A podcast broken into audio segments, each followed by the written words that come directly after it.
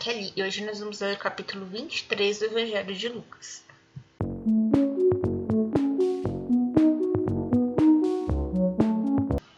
Leitura do Evangelho de Lucas, capítulo 23. Jesus diante de Pilatos e diante de Herodes. Levantou-se a sessão e conduziram Jesus diante de Pilatos. E puseram-se a acusá-lo. Temos encontrado este homem excitando o povo à revolta, proibindo pagar imposto ao imperador e dizendo-se Messias e Rei. Pilatos perguntou-lhe: És tu o Rei dos Judeus? Jesus respondeu: Sim. Declarou Pilato aos príncipes dos sacerdotes e ao povo: Eu não acho neste homem culpa alguma. Mas eles insistiam fortemente.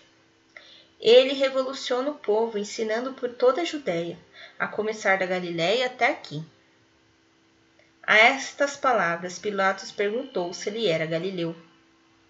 E quando soube que era da jurisdição de Herodes, enviou a Herodes, pois justamente naqueles dias se achava em Jerusalém. Herodes alegrou-se muito em ver Jesus, pois de longo tempo desejava vê-lo, por ter ouvido falar dele muitas coisas, e esperava presenciar algum milagre operado por ele. Dirigiu-lhe muitas perguntas, mas Jesus nada respondeu. Ali estavam os príncipes dos sacerdotes e os escribas, acusando-o com violência.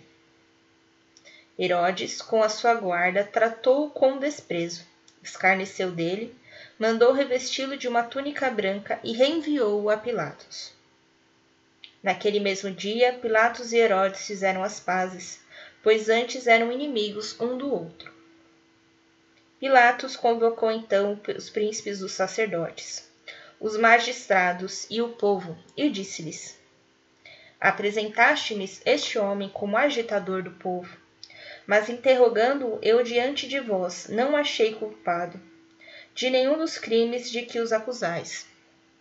Nem tampouco Herodes, pois no, nolo devolveu.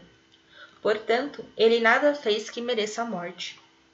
Por isso, soltá-lo-ei depois de o castigar. Acontecia que em cada festa ele era obrigado a soltar-lhes um preso. Todo o povo gritou a uma só voz: A morte com este e solta-nos Barrabás. Este homem fora lançado ao cárcere devido a uma revolta levantada na cidade, por causa de um homicídio. Pilatos, porém, querendo soltar Jesus, falou-lhes de novo. Mas eles vociferavam: Crucifica-o, crucifica-o. Pela terceira vez, Pilatos ainda interveio. Mas que mal é fez ele? Não achei nele nada que mereça a morte, irei, portanto, castigá-lo e depois o soltarei. Mas eles estavam reclamando em altas vozes que fosse crucificado, e os seus clamores recrudesciam. Pilatos pronunciou então a sentença que lhes satisfazia o desejo. Soltou-lhes aqueles que eles reclamavam e que havia sido lançado ao cárcere por causa do homicídio e da revolta, e entregou Jesus à vontade deles. Caminho da cruz. Enquanto conduziam, detiveram certo Simão de Cirene, que voltava do campo, e impuseram-lhe a cruz para que a carregasse atrás de Jesus. Seguia-o uma grande multidão de povo e de mulheres, que batiam no peito e o lamentavam. Voltando-se para elas, Jesus disse: Filhas de Jerusalém, não choreis sobre mim, mas chorai sobre vós mesmas e sobre vossos filhos.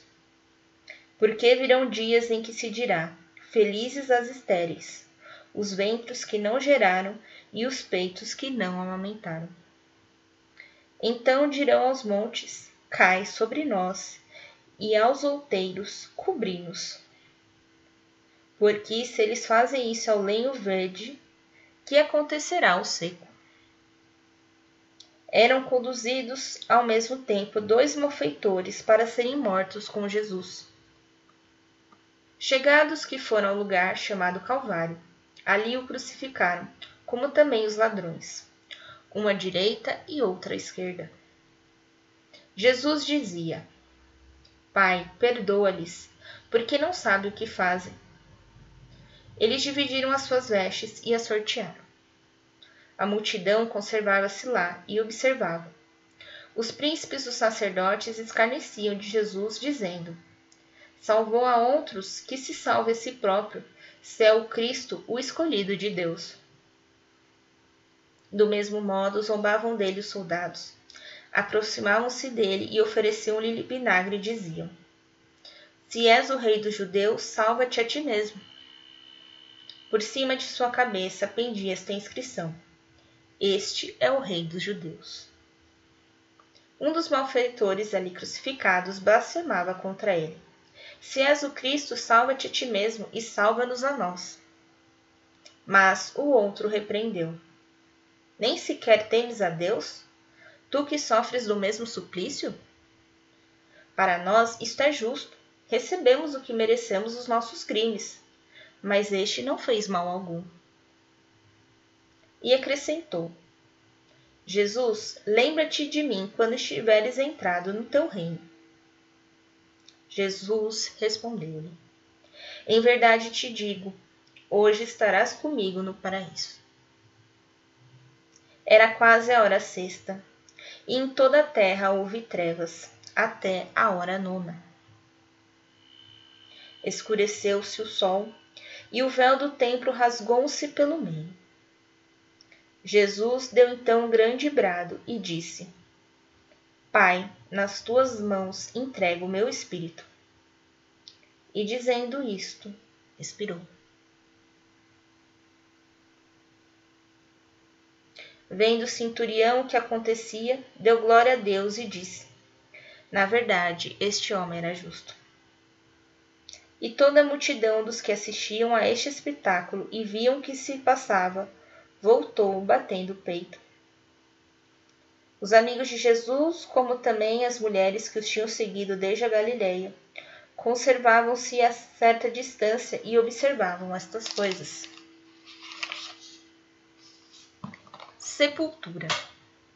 Havia um homem por nome José, membro do conselho, homem reto e justo. Ele não havia concordado com a decisão dos outros nem com os atos deles. Originário de Arimateia, cidade da Judéia, esperava ele o reino de Deus. Foi ter com Pilatos e lhe pediu o corpo de Jesus. Ele o desceu da cruz, envolveu-o num pano de linho e colocou-o no sepulcro escavado na rocha, onde ainda ninguém havia sido depositado. Era o dia da preparação e já ia principiar o sábado. As mulheres que tinham vindo com Jesus da Galiléia acompanharam José. Elas viram o túmulo e o modo como o corpo de Jesus ali fora depositado. Elas voltaram e prepararam aromas e bálsamos no dia de sábado, observavam o preceito do repouso. Palavra da salvação. Glória a vós, Senhor.